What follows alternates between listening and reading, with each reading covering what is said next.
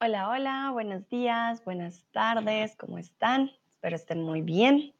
¿Qué tal va su semana? Espero estén teniendo uy, una buena semana y un buen inicio de semana. Veo a Malgorzata por aquí. Hola Malgorzata, ¿cómo estás? A Olga, hola Olga.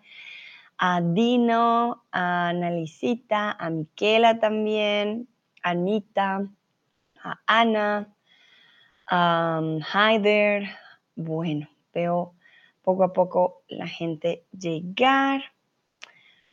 Muy, muy bien. Bueno, el día de hoy, eh, bueno, primero me presento, mucho gusto. Yo soy Sandra, soy tutora de español aquí en Chatterbox, soy de Colombia. Ah, en estos momentos estoy en México y eh, hace algunos meses soy streamer.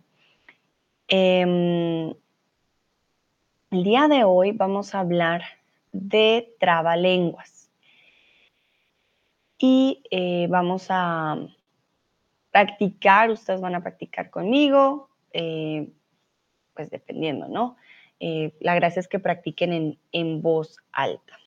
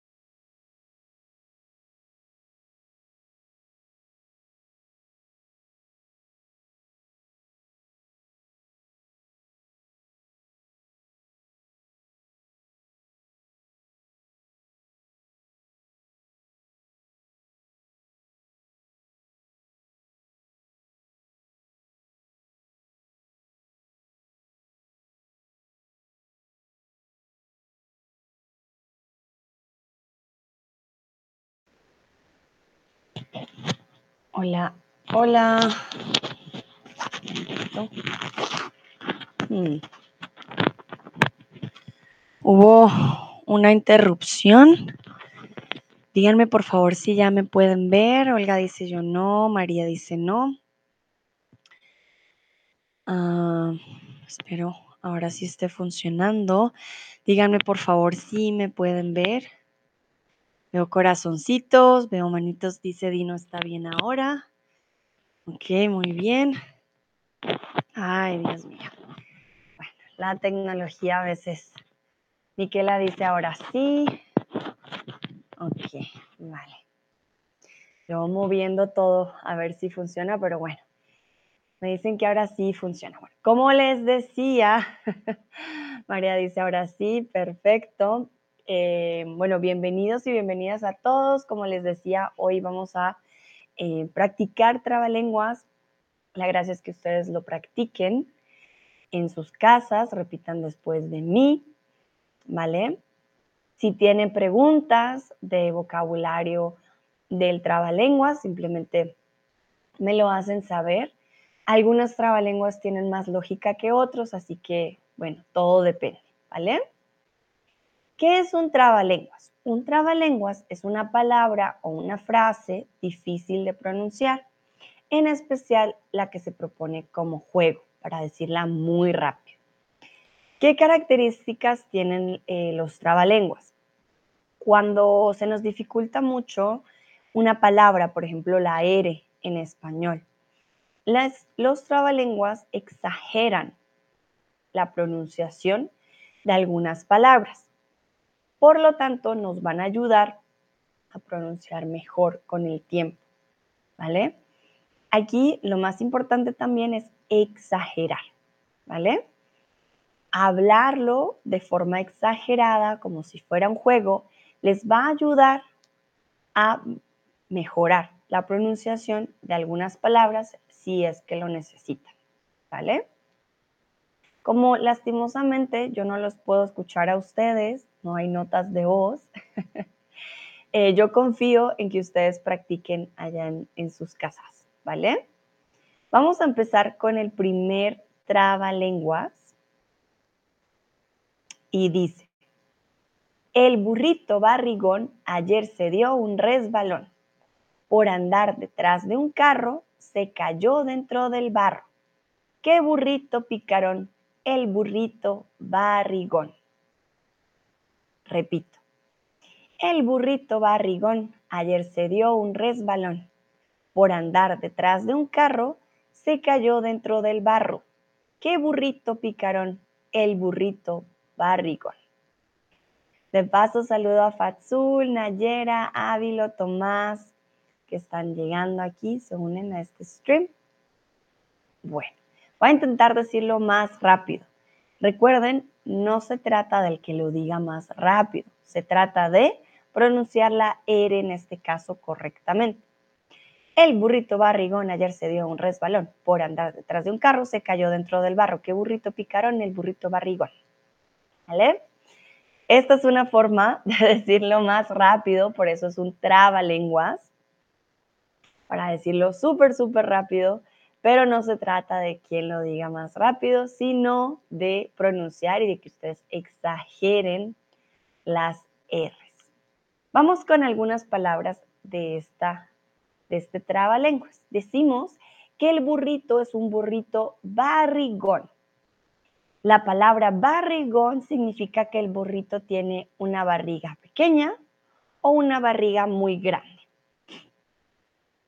¿Qué creen ustedes? Remember, if you have any questions about uh, vocabulary that is already in the riddles, just let me know.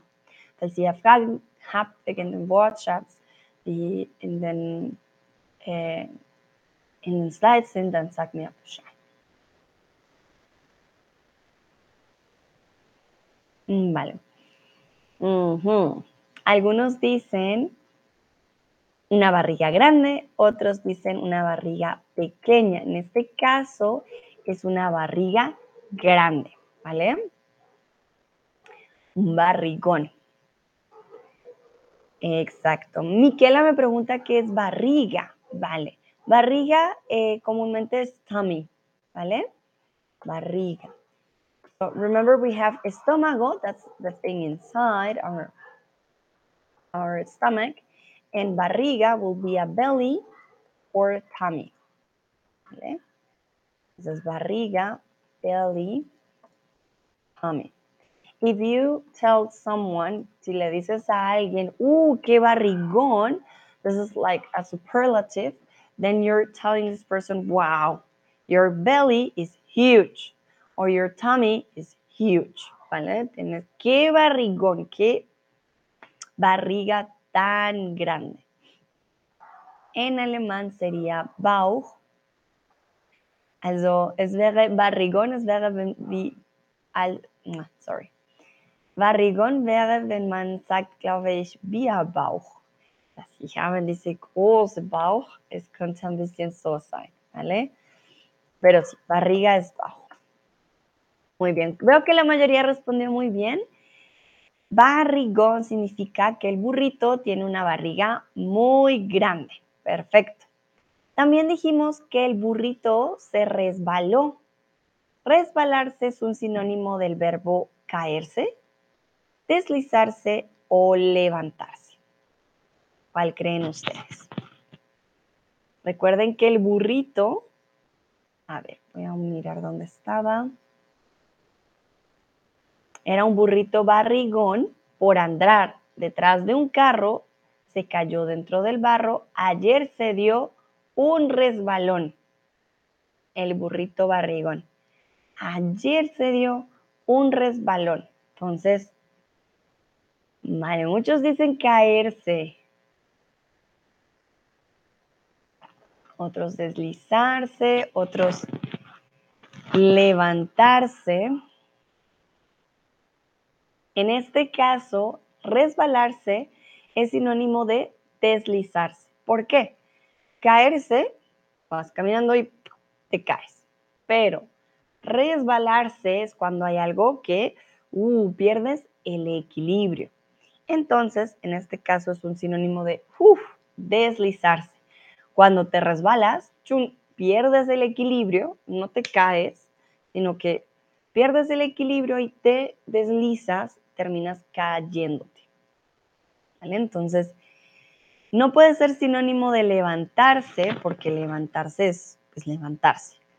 Em, no pierdas el equilibrio, pero sí de deslizarse cuando te resbalas. Muy bien. Continuamos. Aquí este les va a ayudar para el siguiente trabalenguas y yo quiero preguntarles qué es una persona picarona. A ver, vamos a ver.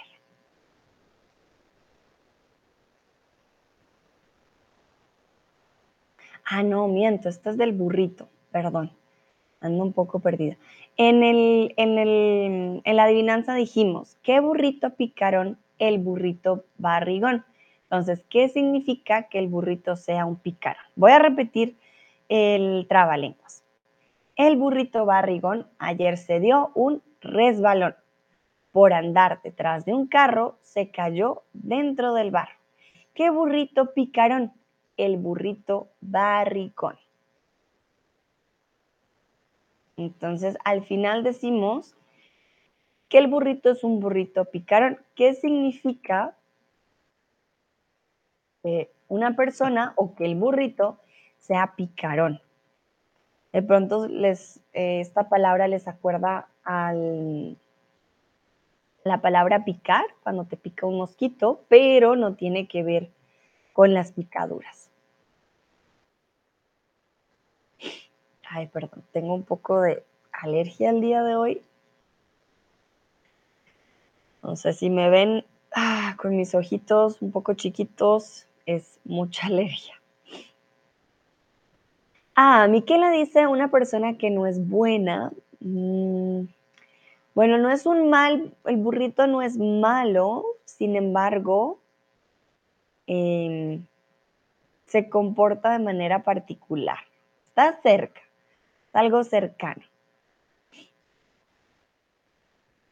A ver, ¿qué dicen los otros?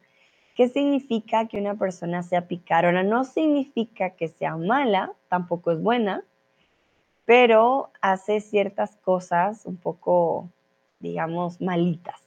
Que no son malas, malas, sino solo un poquito.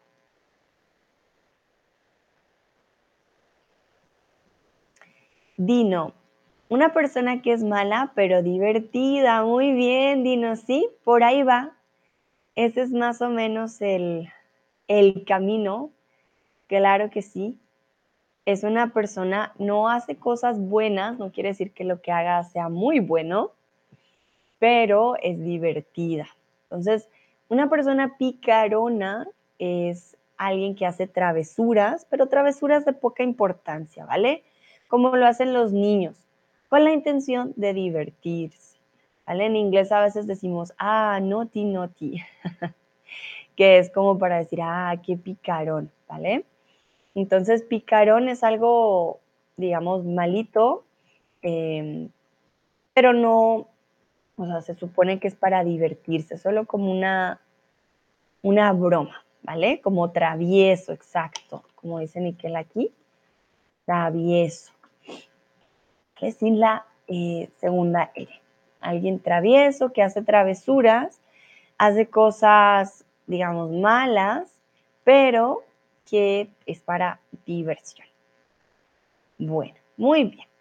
Entonces, ya hablamos del burrito. Recuerden si quieren practicar esa doble R, este trabalenguas del burrito les puede ayudar bastante. Bueno, vamos con la siguiente. Compadre, cómpreme un coco. Compadre, coco no compro. Porque el que poco coco come, poco coco compra. Y como yo poco coco como, poco coco compro. Este tiene bastantes co. Repito. Compadre, cómpreme un coco. Compadre, coco no compro. Porque el que poco coco come, poco coco compra y como yo poco coco como, poco coco compro. Vale, voy a intentar decirlo más rápido. Ustedes, por favor, practiquen, traten de decirlo en voz alta. Eso ayuda a la pronunciación. A ver, vamos a intentar decirlo más rápido. Compadre, cómpreme un coco. Compadre, coco no compro porque el que poco coco come, poco coco compra. Y como yo poco coco como, poco coco compro. ¿Vale? listo. Entonces ya saben, se puede decir de manera muy rápida o de manera lenta. Yo les aconsejo irlo diciendo lento si ya tienen un nivel más alto. Pues la gracia es decirlo más rápido Ah, porque ahí está el reto, ¿no? No se preocupen, eh, no todos los nativos lo pueden decir tan rápido. Yo, porque ya tengo un poquito de experiencia con estos eh, trabalenguas, pero no, incluso para nosotros es muy difícil. Bueno, aquí hay una palabra que es compadre. Compadre, cómpreme un coco. ¿Qué significa la palabra compadre? En Colombia se usa bastante, sobre todo en la costa. No lo he escuchado en muchos países, pero bueno, no he visitado tantos. Em, pero, compadre, ¿qué, ¿qué significará? Oiga, dice, mi hermana ya piensa que estoy loca porque trato de pronunciarlo rápido. Ay, Olga, me imagino la cara de tu hermana de, Olga, ¿qué estás haciendo? Por Dios, ¿qué, qué pasó hoy con ese stream. Vale, pero tú orgullosa, tú intenta decirlo rápido, estoy segura que, lo vas a lograr. Mm. Olga, tengo una pregunta, ¿tu hermana también aprende español o, no? Porque bueno, al menos si te entiende, sería más fácil, ¿no? Porque si no te entiende para nada, dirá, mi hermana, ay no, hoy muy loquilla. A ver, entonces veamos qué dicen ustedes. Nayera dice padrino, Ávilo dice amigo, Nalicita el amigo de sus padres. Ok. María dice que es un amigo. Vale. Miquela también dice no, pues es un amigo. Bueno, entonces Compadre, comúnmente sí, es un amigo. Compadre solo sirve para los hombres, ¿vale? No sirve para las mujeres. Las mujeres son comadres. Comadre. Nos dice, un compadre es un amigo a quien haces muchas, un amigo o una amiga, perdón, quien hace muchas cosas contigo, exactamente. Un compadre es un amigo se usa comúnmente cuando son amigos de hace mucho tiempo, son amigos de toda la vida, del compadre, el que vive en tu, en tu barrio, el que vive hace muchos años en tu misma zona. Eh, ese es el compadre. Y la comadre, pues la que vive también al lado tuyo, que lleva muchos años eh, viviendo en la misma zona también. Entonces, sí, comadre y compadre. Exactamente. Entonces es un amigo, eh, no sería un padrino, padrino queda igual, ¿vale? Y el amigo de sus padres tampoco funciona en este caso, es, es, tu amigo, es tu compadre, tu amigo de toda la vida, que conoces hace mucho tiempo, es tu amigo, ¿vale? Olga dice, no, solo aprende inglés, pero entiende cuando hablo en español, es que conoce unas palabras básicas. Vale, Olga, no, entonces sí me imagino la cara de tu hermana. Ay, Olga se desconfiguró. vale, entonces ya saben, compadre, cómpreme un coco, quiere decir amigo, cómprame un coco. ¿Y por qué el compadre no compra coco? ¿Porque no come coco o porque ya compró coco? Ay, perdón. Tengo mucha mucha alegría. Entonces, ¿por qué el compadre no compra coco? ¿Porque no come coco o porque ya compró coco? Dice, no, ya tengo mi coco, ya no lo necesito. O eh, porque no come coco. Olga me dice salud. Gracias, Olga. Pero no enfermarme, ay Dios. Vale, algunos dicen, ah, aquí hay como un, un empate. There is a tie. Unos dicen porque ya compró coco y otros porque no come coco. voy a repetirlo así rápidamente mientras ustedes responden. momentito. Mm. Miren cómo dice, compadre, cómpreme un coco. Compadre, coco no compro, porque el que poco coco come, poco coco compra. Y como yo poco coco como, poco coco compro. A ver qué dicen ahora. Ay, mira, la mayoría dice que ya compró coco. No, señores, no, señoritas. Es porque no come coco. Él no compra el coco al compadre porque no come coco. Como poco coco como, poco coco compro. Because I so very uh, little um, coconut, I don't need to buy a lot of coconut. Well, he doesn't eat coconut, that's why he's not going to buy. Bueno, muy bien. Entonces ya saben, no compró todavía el coco, más bien no quiere eh, comer coco. ¿Vale? Vamos con la siguiente. Y aquí perdónenme, como les he dicho, este micrófono es nuevo y... Ah, tengo miedo que no me escuchen, pero bueno. Me han dicho que he dicho un dicho y ese dicho yo no lo, no lo he dicho yo, porque si yo lo hubiera dicho, estaría muy bien dicho por haberlo dicho yo. Repito, me han dicho que he dicho un dicho y ese dicho no lo he dicho yo, porque si yo lo hubiera dicho, estaría muy bien dicho por haberlo dicho yo. Entonces, repito, ahora lo voy a hacer de forma rápida. A ver si puedo. Me han dicho que he dicho un dicho y ese dicho no lo he dicho yo, porque si lo hubiera dicho estaría muy bien dicho por haberlo dicho yo. ¿Listo?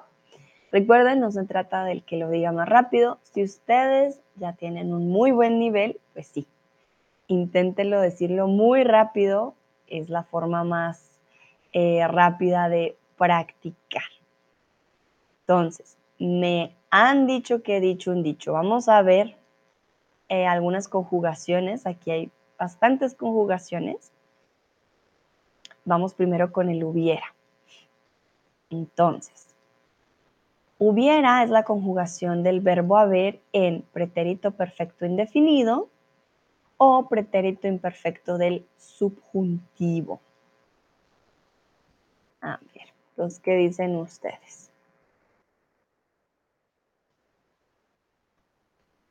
Aquí si yo hubiera Hmm. Si yo lo hubiera dicho, ah, ese sería.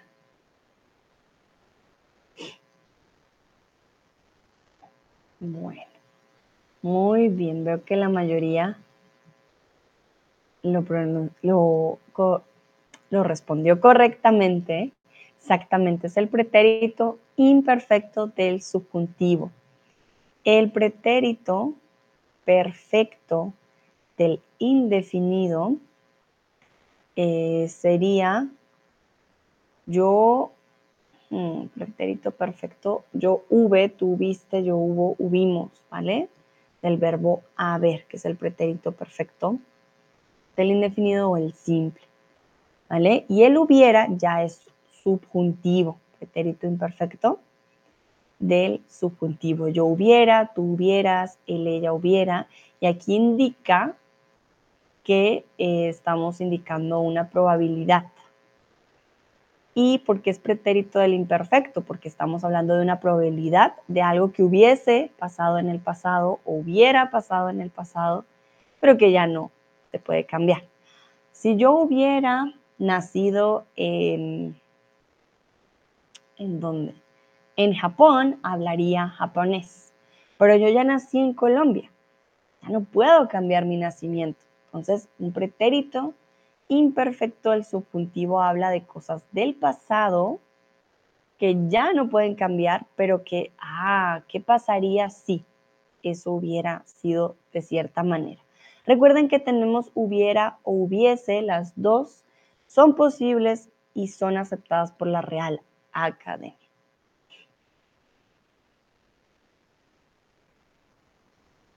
Vamos, entonces em, quiero preguntarles qué dicho usas a menudo en tu lengua materna. ¿Por qué? Porque aquí el trabalenguas decía que me han dicho un dicho. Me han dicho que he dicho un dicho. Entonces, dicho, me han dicho, este, este, este eh, pretérito perfecto, me han dicho, they have told me, dicho aquí es del verbo decir, pero un dicho es un, una frase que suele ser para hablar de algo en particular, como, como al que madruga Dios le ayuda, por ejemplo. En alemán decimos que un momentito busco en inglés cómo lo decimos. Um, a saying, sí, un dicho es un saying. So, me han dicho, they have told me, dicho viene del verbo decir, pero también hay dichos y los dichos son sayings, son son frases que se usan comúnmente eh, como de verdades, ¿vale? Por ejemplo, al que madruga Dios le ayuda es un dicho muy común en español. También creo que en alemán sería como un Spruch, eh, que se usa bastante para eh, sí, hablar en el día a día. Es algo muy coloquial. Entonces yo quiero saber qué dicho usas a menudo en tu lengua materna. En español hay varios, como les digo. estoy buscando otro. Cría cuervos y te sacarán los ojos, por ejemplo. Ese es otro. Miquela, muy bien. A caballo regalado, no le mires el diente. Exactamente, eso es también un dicho. Pueden escribirlo en sus eh, lenguas maternas, darme una traducción o yo lo traduzco, no se preocupen. Pero muy bien, exacto. A caballo regalado, no le mires el diente. No, no, no. Si te regalan algo, está perfecto. Olga dice en ruso también. Puedes darme en uno en ruso, Olga, y lo traducimos, no hay problema. Claro que sí. Aquí les pregunto dichos en su lengua materna mm, para checar qué dichos. Entonces recuerden, dicho viene de decir y un dicho, el sustantivo, es just a say. Dino dice, en inglés muchas personas, personas usan la palabra dude, pero es no es una frase. Vale, dude sería como parte del léxico, Dino. Aquí en este caso no sería un dicho. Un dicho en inglés, a ver, voy a buscar un dicho en inglés. Mm, a ver, voy a buscar dichos para darte un ejemplo, porque si no, no funciona el dude. Voy a buscar, también se le dicen refranes. Por ejemplo, a ver. Bueno, encontré algunos. Ah, mira, don't put all your eggs in one basket. Eso es un refrán, eso es un dicho, ¿vale? Como no pongas todos tus huevitos en una sola canasta. Don't put all your eggs in one basket. That will, that will be a dicho, ¿vale? Just a saying. Or barking dogs never bite. Tu perro que ladra no muerte. O better, better safe than sorry. Más vale prevenir que curar. Mm, Miquela dice, it's raining cats and dogs. That's a good one, exactly. Ah, Miquela escribió uno en italiano. A caballo regalato non si guarda in boca. Muy bien. Nalicita dice, it is what it is. Ah, se me encanta. Claro que sí. Ya lo chucho está. Lo que es es lo que es. It is what it is. Muy bien. Dice Olga, trabajo no es un lobo, no correr al bosque. Significa que siempre podemos encontrar un trabajo. Qué bonito, Olga, me gusta. El trabajo no es un lobo. no correrá al bosque. Muy bien, me encanta. Este no lo tenemos en español, Olga, pero me gustó muchísimo. Dino dice, you're barking up the wrong tree. That's a good one, Dino. Exactly. Sí, sí, sí. Le estás ladrando al, al árbol equivocado, como quien dice, tú no crees cómo, a ver, ¿cómo me vas aquí a, a decirme a mí? You're barking up to the wrong tree. Muy bien. Ávilo, canqueabaya non morde. Ah, ok. perro que ladra no muerde. Exactamente, el cane. Sí, sí, sí. Vale, entonces ya saben, dicho es el pretérito perfecto del verbo decir, pero un dicho significa que es un, uh, es a saying, es un Anspruch, ¿vale? A ver si encuentro otro en inglés. Ah, esto me gusta. All cats are gray in the dark. Por la noche, todos los gatos son pardos. Eso también es muy buena. O don't bite the hand that fits you. Esa también es una, es saying, ¿vale? Es un dicho.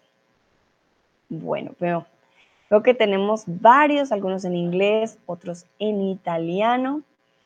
Y en español, muy común, al que madruga Dios le ayuda, en la noche todos los pájaros son pardos, eh, a lo hecho pecho. A lo hecho pecho es como it is what it is. I like that one. Como it's no good crying over split milk. It is what it is. A lo hecho pecho. Eso se los voy a escribir en el chat. es otro dicho. A lo hecho pecho. Ya lo hecho, ya está. Bueno, continuamos con la siguiente. Esto es para practicar la R, ¿vale? Entonces, sé que a algunos no les gusta, que se les dificulta.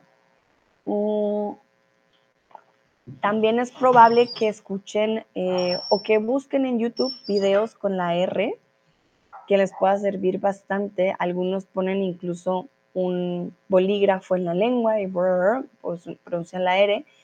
Em, mi consejo con la R siempre es que ustedes sientan la R aquí.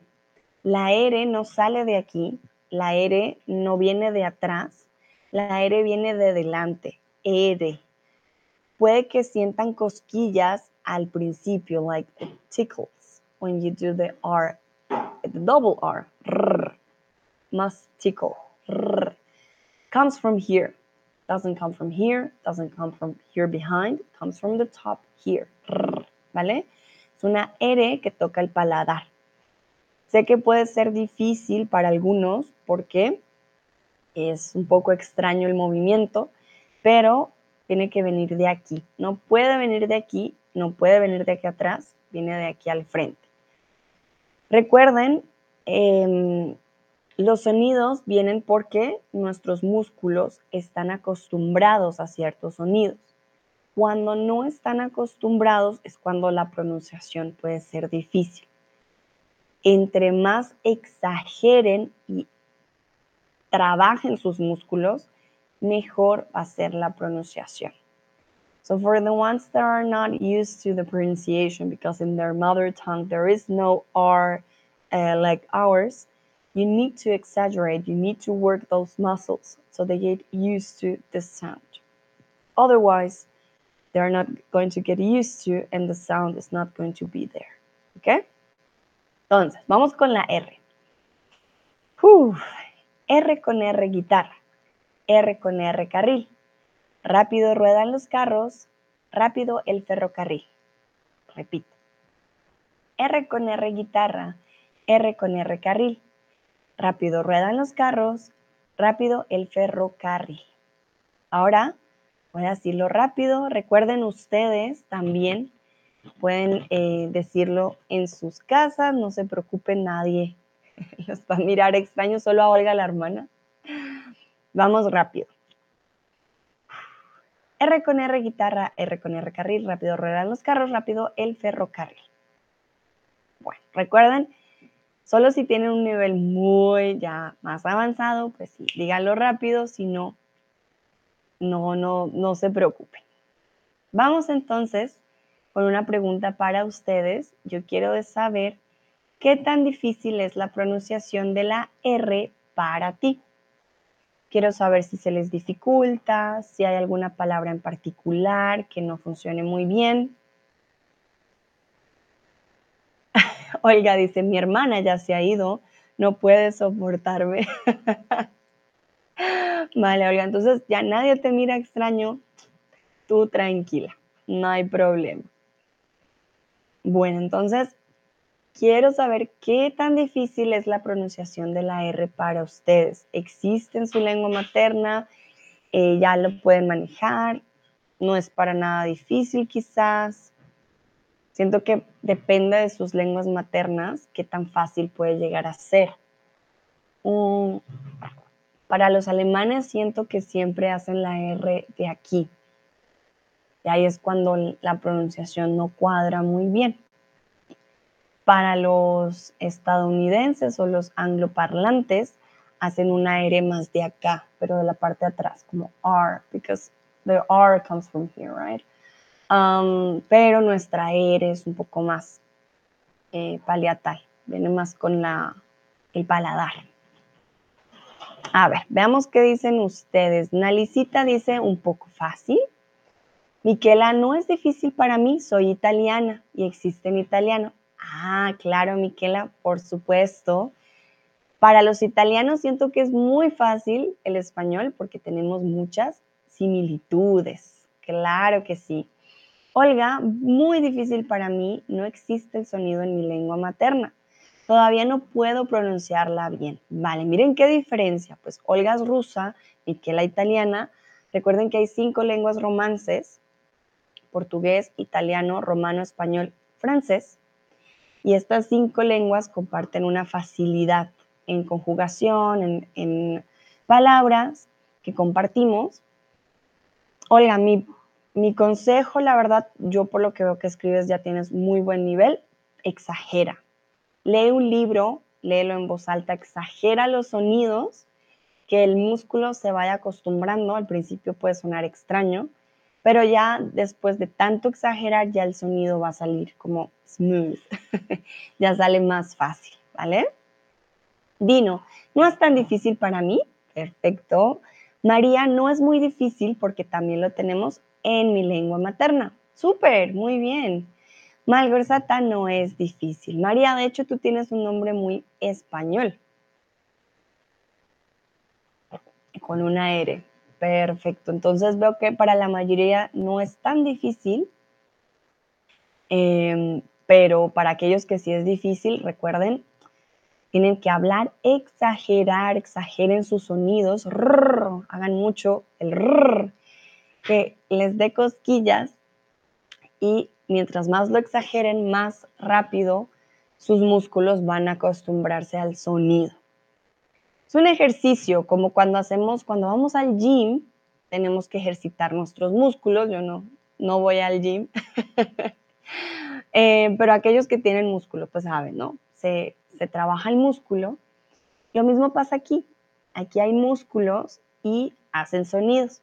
Todos nacemos con la capacidad de eh, pronunciar todos los sonidos. Cuando llegan los tres años, se reduce y eh, ya no tenemos la capacidad.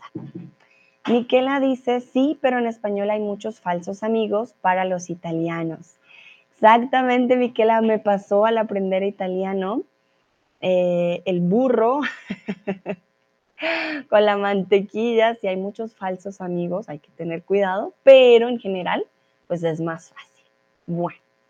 Vamos con el siguiente. Gracias por compartirme. Espero les ayuden mis consejos. Ya saben, aquí estos músculos, aquí hay muchos músculos y al trabajarlos, pues vale, ahí va a, mejorar la pronunciación. María dice, soy de Grecia. Hola María, es un nombre muy común allí. Ah, mira, no sabía me alegra que nuestro nombre, pues este nombre se comparta, ¿no? No solo en España y en Latinoamérica, en Grecia también. Mira, aprendí algo nuevo hoy. Bueno, vamos con el siguiente. El amor es una locura que solo el cura lo cura. pero el cura, ¿qué locura? Comete una gran locura. Repito, el amor es una locura, que solo el cura locura, pero el cura, ¿qué locura?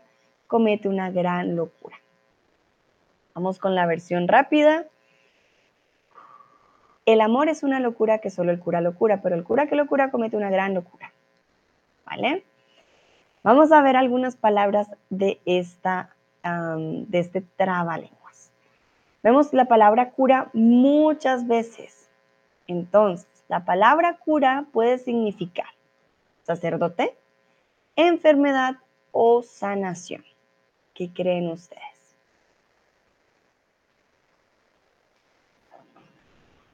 Vimos la palabra cura en muchas partes del, em, del qué, en muchas partes del, del trabalenguas. Entonces, la palabra cura puede significar sacerdote, enfermedad o sanación. Aquí hay dos opciones correctas, ¿vale? Para que no se preocupen, hay dos respuestas correctas. Solo una es la incorrecta.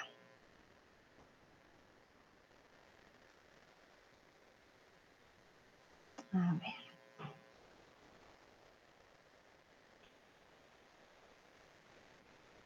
Ok, muy bien. Veo que la mayoría respondió correctamente. Cura puede ser la cura a una enfermedad, quiere decir la sanación. O un cura es un sacerdote, el cura de mi iglesia. ¿vale? Tiene dos significados dependiendo del contexto. Por eso dicen que el cura que cura hace una locura, porque es un cura, un sacerdote, que cura, que da sanación al amor, pues es una locura. No debería, porque el amor de por sí es bueno.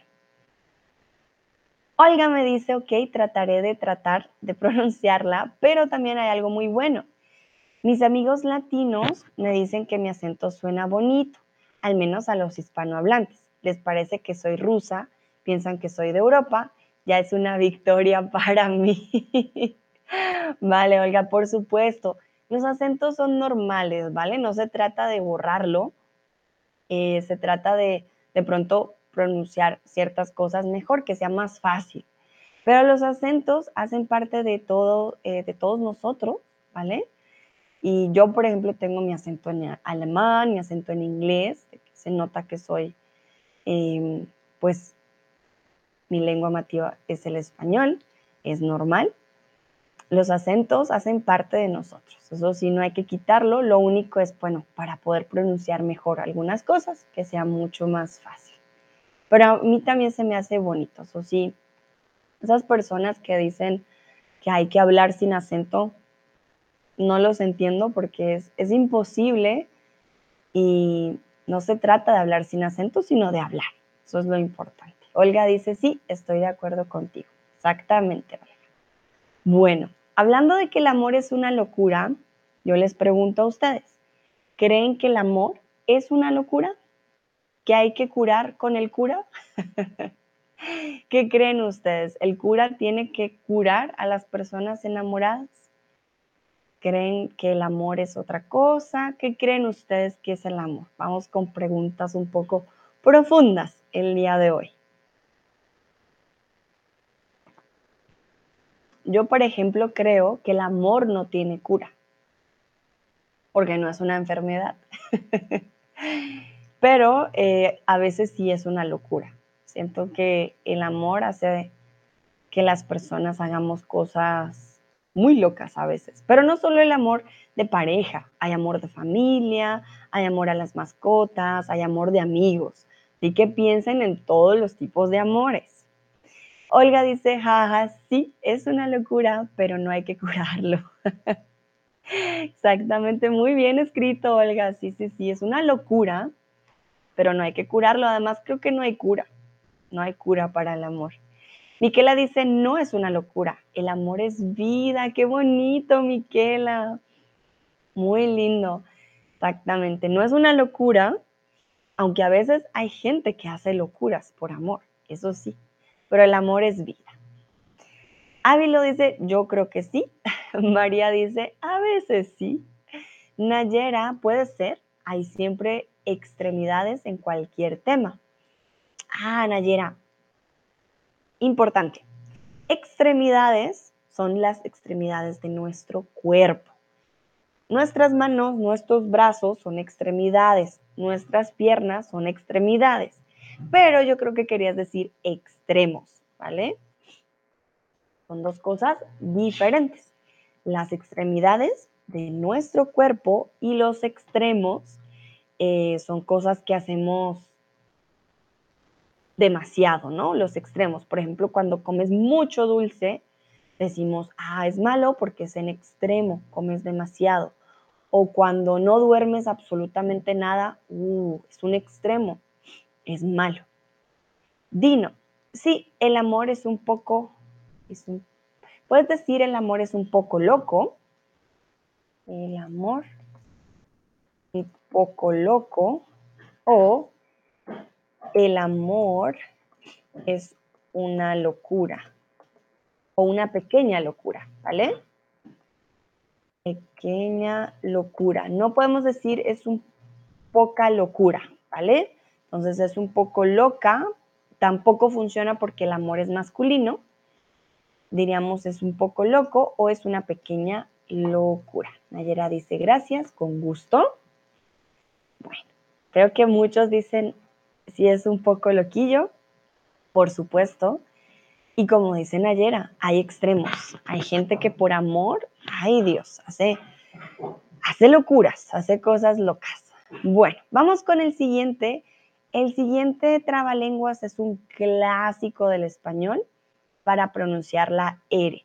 Olga, te recomiendo este para la R. Yo creo que si se lo dices a tus amigos latinos, ay, se van a enloquecer. Este es muy difícil incluso para nosotros. Bueno, voy a empezar. Tres tristes tigres tragaban trigo en un trigal. En tres tristes trastos tragaban trigo tres tristes tigres. Repito, tres tristes tigres tragaban trigo en un trigal. En tres tristes trastos tragaban trigo tres tristes tigres. Entonces, voy a intentar decirlo rápido. Es muy difícil. A ver. Tres tristes tigres tragaban trigo en un trigal, en tres tristes trastos tragaban tres ah, trigo, tres tristes tigres. Muy, muy difícil. Les voy a compartir eh, que es un trigal. Para aquellos que no sepan, tigres es fácil, tigers, right? Tigres, tiga. Also, tigres, muy, muy fácil. Trigal, ya les voy a mostrar que es un trigal. A ver, a ver, momentito. Aquí tienen ustedes un trigal. Y bueno, como pueden dar cuenta, esto es trigo. Los tigres no comen trigo, ¿vale? Pero es un trabalenguas muy famoso y en el que muchas personas eh, ah, siempre dicen, no, es muy difícil. Pero los tigres no comen trigo, ¿vale?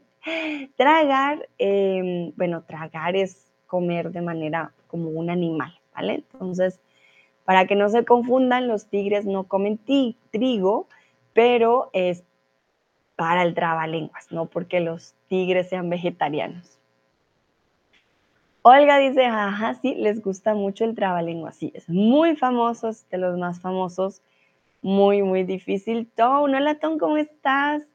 Acabas de llegar exactamente Wheatfield, el trigo.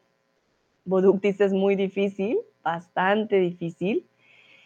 Y em, cómo dices trigo en tu lengua materna, vamos a ver si se parecen en sus lenguas maternas. Dino dice, creo que tengo un otro dicho en inglés. ¿Dónde desenterraste estas trabalenguas? How will you write it in English, Dino? I'm curious.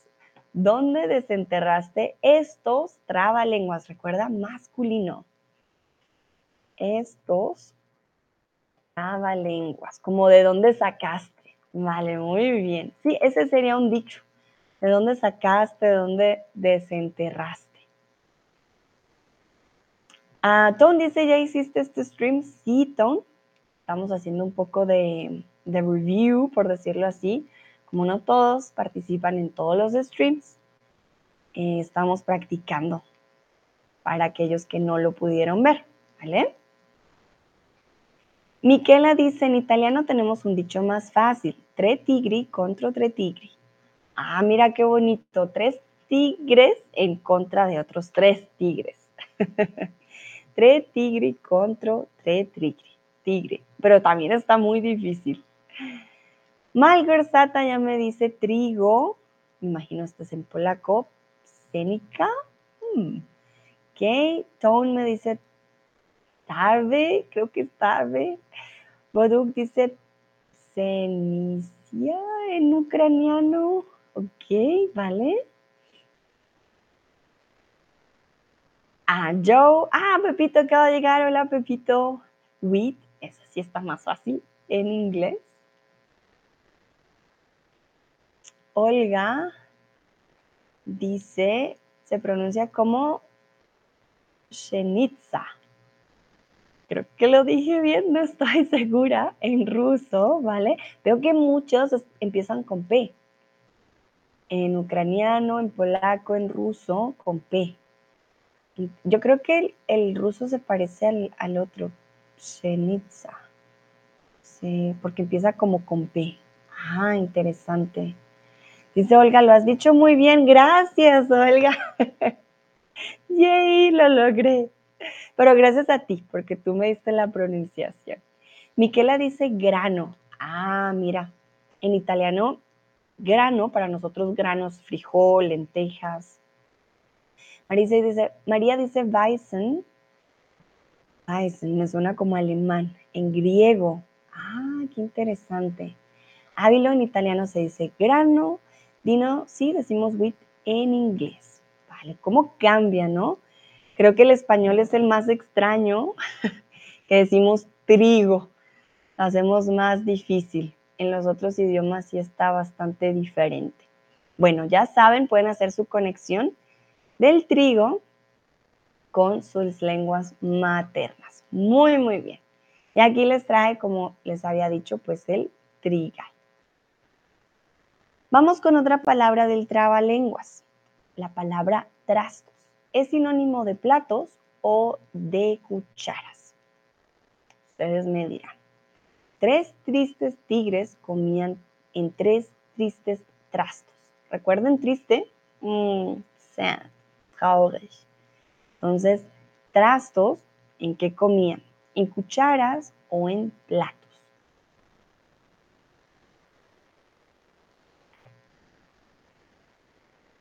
A ver. Muy, muy bien. La mayoría está respondiendo correctamente. Trastos pueden ser platos, pero trastos también puede ser em, como elementos viejos, ¿vale? En un hogar, cuando hay muchos trastos, es, hay muchos recipientes antiguos, ¿vale? Entonces, pueden ser platos, pero cuando decimos platos, trastos, uff, es que ya son muy, muy viejos. Ah, Dino me dice en inglés, where did you dig up these tongue twisters, teacher?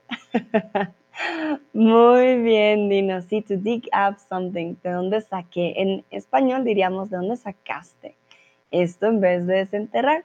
Muy bien, muy buen dicho. Gracias, Dino. Ya tenemos otro dicho en inglés. Para aquellos que llegaron un poco tarde, un dicho es a saying. ¿Vale? Bueno, entonces ya saben, trastos pueden ser platos, pero muy viejos. Son platos nada agradables, nada bonitos, son trastos casi basura. Bueno, vamos con el siguiente. Pablito clavó un clavito en la calva de un calvito. Un clavito clavó Pablito en la calva de un calvito. ¿Qué clavito clavó Pablito? Esto también es súper difícil. Repito, Pablito clavó un clavito en la calva de un calvito. Un clavito clavó Pablito en la calva de un calvito. ¿Qué clavito clavó Pablito? Voy a intentar la, versión rápida. Hmm. Entonces, Pablito clavó un clavito en la calva de un calvito.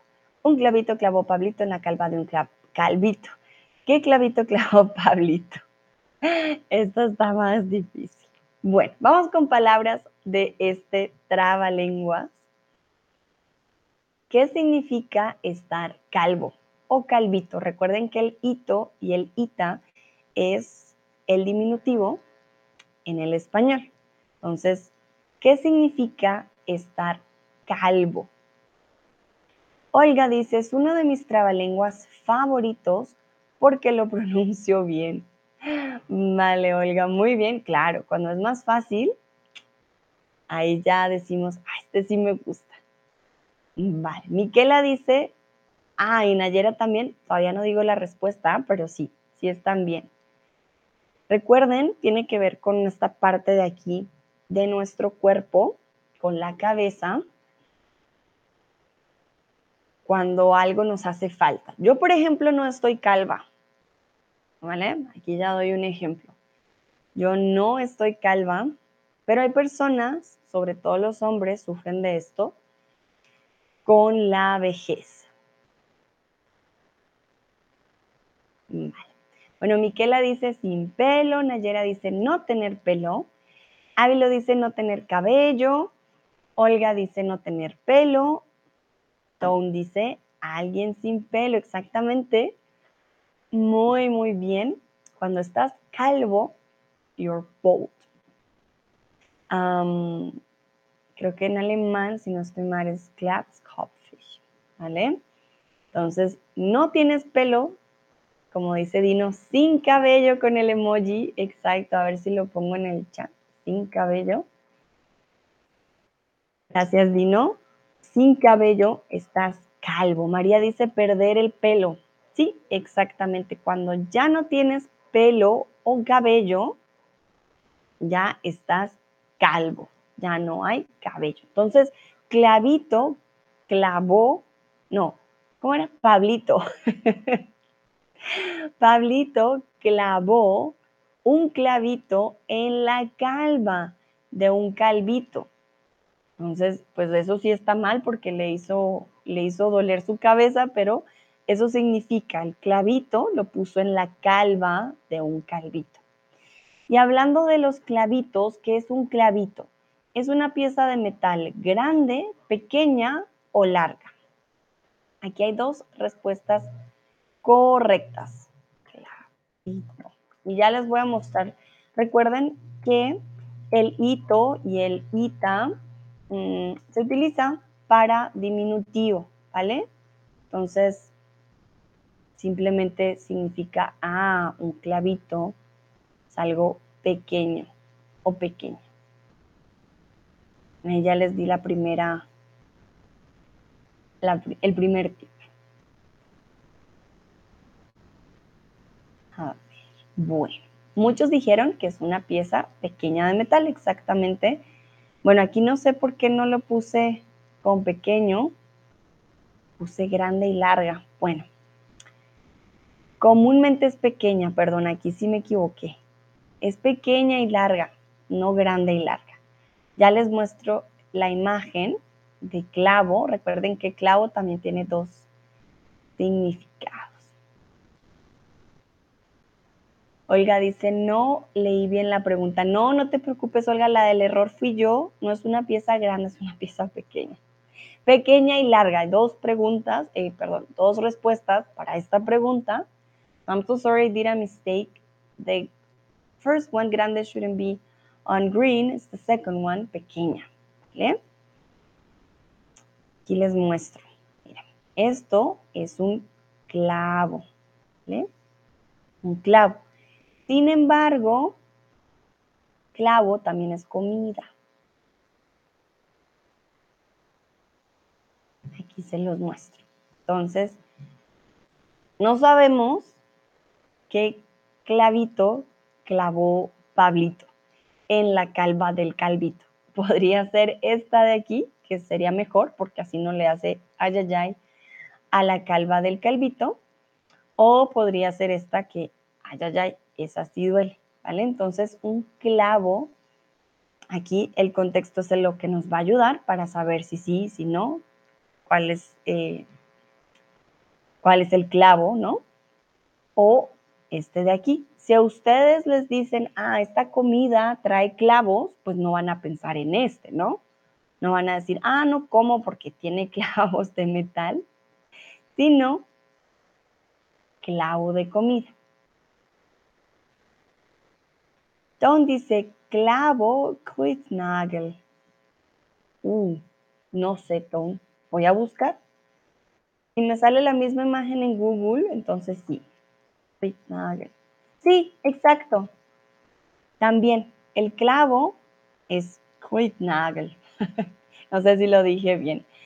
Pero sí, clavo puede ser para clavar o para comer, sobre todo para los postres. Ahora en Navidad usan mucho el clavo, pero no el clavo de clavar, sino el clavo de, de comida.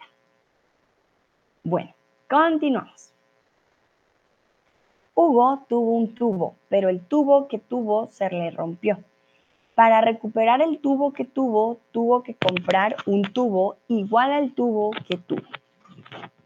Entonces, repito, Hugo tuvo un tubo, pero el tubo que tuvo se le rompió. Para recuperar el tubo que tuvo, tuvo que comprar un tubo igual al tubo que tuvo. ¿Cuál eh, o qué es lo más difícil aquí? Si se dan cuenta, tubo y tubo se pronuncia igual, con B o con V. ¿Por qué? Porque en español no hacemos la diferencia entre B y V se pronuncia exactamente igual. Pero al escribirlo, obviamente lo escribimos diferente porque tienen dos significados. Entonces, ¿cuál es la diferencia entre tubo y tubo? Tubo con V y tubo con B. Fazul, muy bien, dice, has dado en el clavo. Este también es un dicho y Tom, Tom, por ejemplo, dio en el clavo. Has dado en el clavo cuando aciertas en algo. Exactamente. Has dado en el clavo, quiero, creo que tiene que ver con el clavo que es herramienta. Cuando golpeas con el martillo, dices, ah, has dado en el clavo correctamente. Bueno, pero aquí vamos a pasar con tubo y quiero que ustedes me digan cuál es la diferencia entre tubo con V y tubo con B.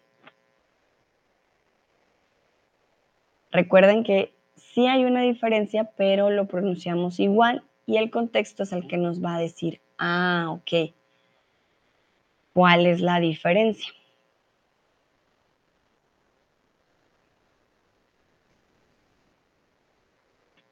Ah, muy bien, Tom ya respondió, respondiste bien. Mm, Miquela me dice que el primero es un verbo y el segundo es un nombre.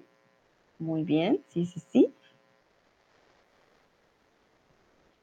Recuerden que aquí alguien tuvo un tubo.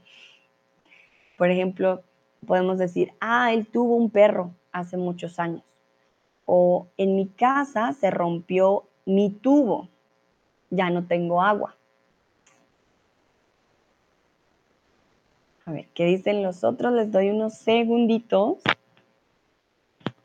y ya después leo la respuesta de Tom porque esa es la correcta. Ah, yo también. Pepito, correctamente. Olga, bueno, voy a empezar a leer. Tom dice tuvo con V. He, she, it had. Un tubo, a tube. Joe dice tuvo, he had, tuvo, tube. Olga dice tuvo, tener en pasado. Tuvo es un objeto, no conozco sinónimos, ¿vale? Nayera dice pretérito perfecto de tener en tercera persona, tuvo con V, y tube en inglés con B. Malgorzata pone puntito y Ávilo dice el primero es un verbo. Vale. quiero que miremos el verbo tener para que vean la conjugación. Todos tienen toda la razón. Tuvo con V es un verbo, ¿vale? Y el tubo con B es un objeto. A ver, pues para que lo vean, vamos a buscar, aquí está. Pretérito perfecto simple también se le conoce como el pretérito indefinido. Quiero que tengan esto muy en cuenta porque, pues Nayera, tú me pusiste pretérito perfecto, pero pretérito perfecto em, es cuando usamos, momentito, quería mostrarte este. El pretérito perfecto comúnmente lo usamos como compuesto. Tenido, tú has tenido, él ha tenido, ¿vale? Este es para nosotros el pretérito perfecto. ¿Por qué? Porque lo llamamos pretérito perfecto compuesto y al pretérito que acabamos de tener, que vimos, yo tuve, tú tuviste, él tuvo, lo usamos más como pretérito indefinido. Sí, para que no se confunden, eh, no se confundan, perdón, el pretérito perfecto simple es lo que conocemos comúnmente como indefinido. Yo estuve, yo fui, eh, yo caminé, yo bailé, yo corrí. Y aquí yo tuve. Y él tuvo, con V, ¿vale? Muy bien. Entonces, tuvo es un verbo y tuvo, ya les voy a mostrar que es un tubo con B. Aquí los tenemos. Esto de aquí que ven ustedes es un tubo. Uy, ya. Estos son tubos.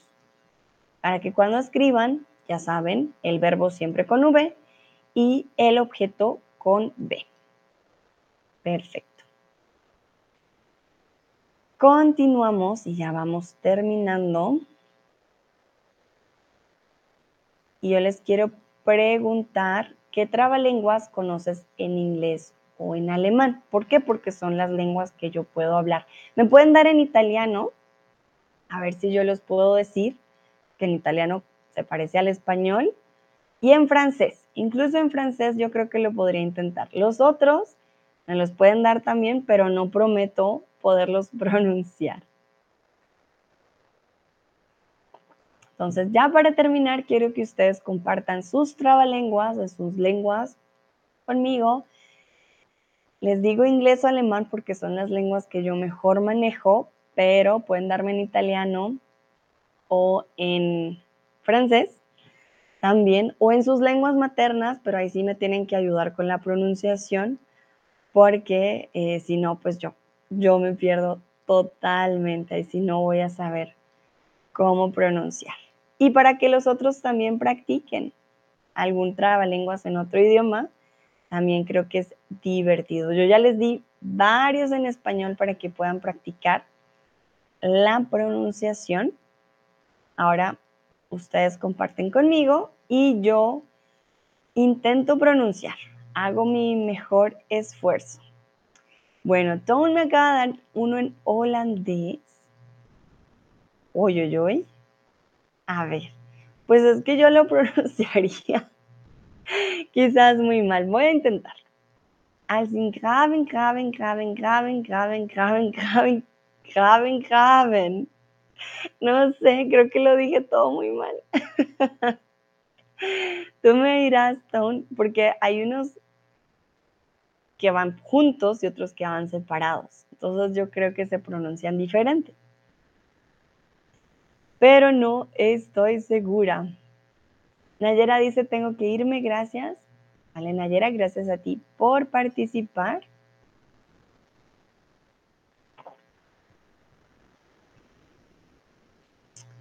Tomás pregunta, ¿graben, graben? No sé, Tomás. Don puso al sin graben, graben, graben, graben, graben, graben, graben, graben, graben pero no estoy segura si lo pronuncié bien. Dino, ¿me puedes dar uno en inglés? Si conoces alguno Creo que yo me acuerdo el de Peter, Peter ah, Pickle, algo con Pickle, Peter, Peter Pipe, algo con Pickle, Peter. Ese me acuerdo más o menos. Ay, ay, ay. Graben son tumbas, pero graben también es cavar y graben también son conteos. Con razón. Pero ¿por qué hay unos juntos, Tom? Porque al final habían unos juntos.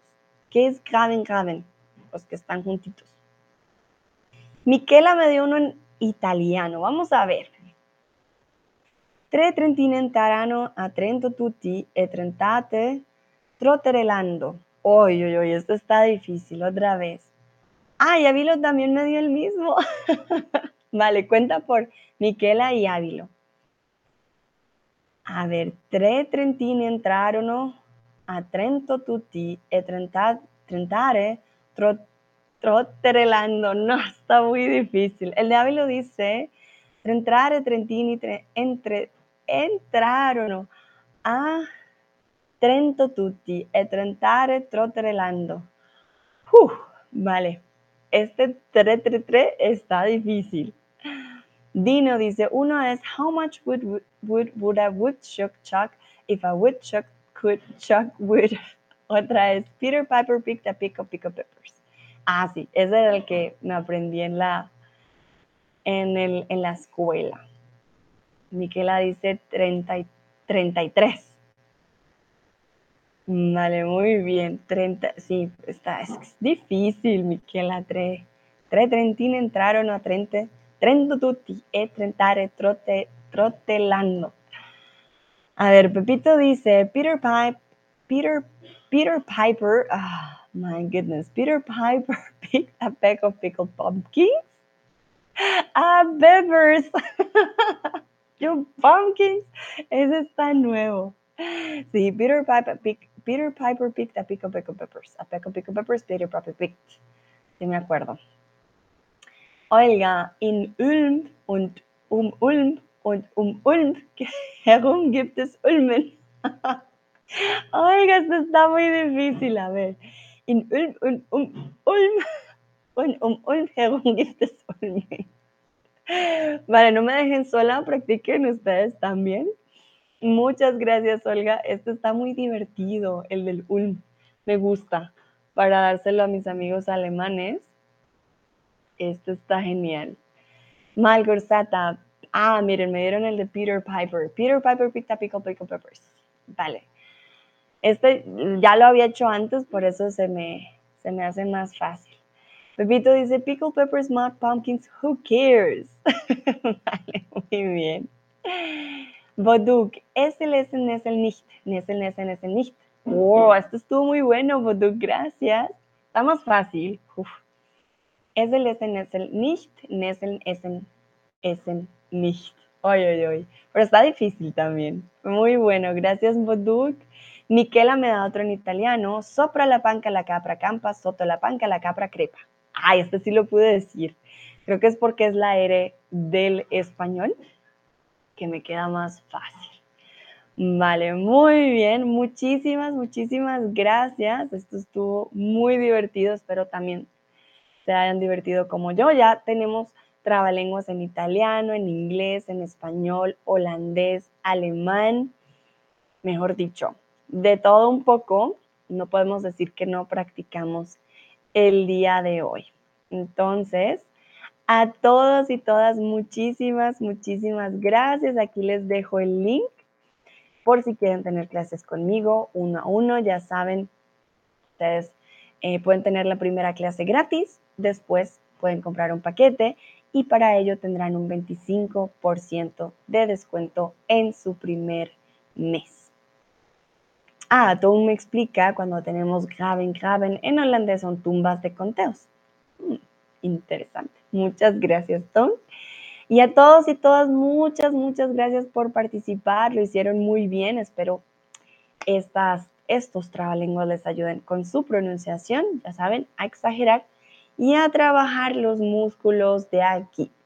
Que tengan una bonita tarde, noche. Nos vemos en la próxima. Chao, chao.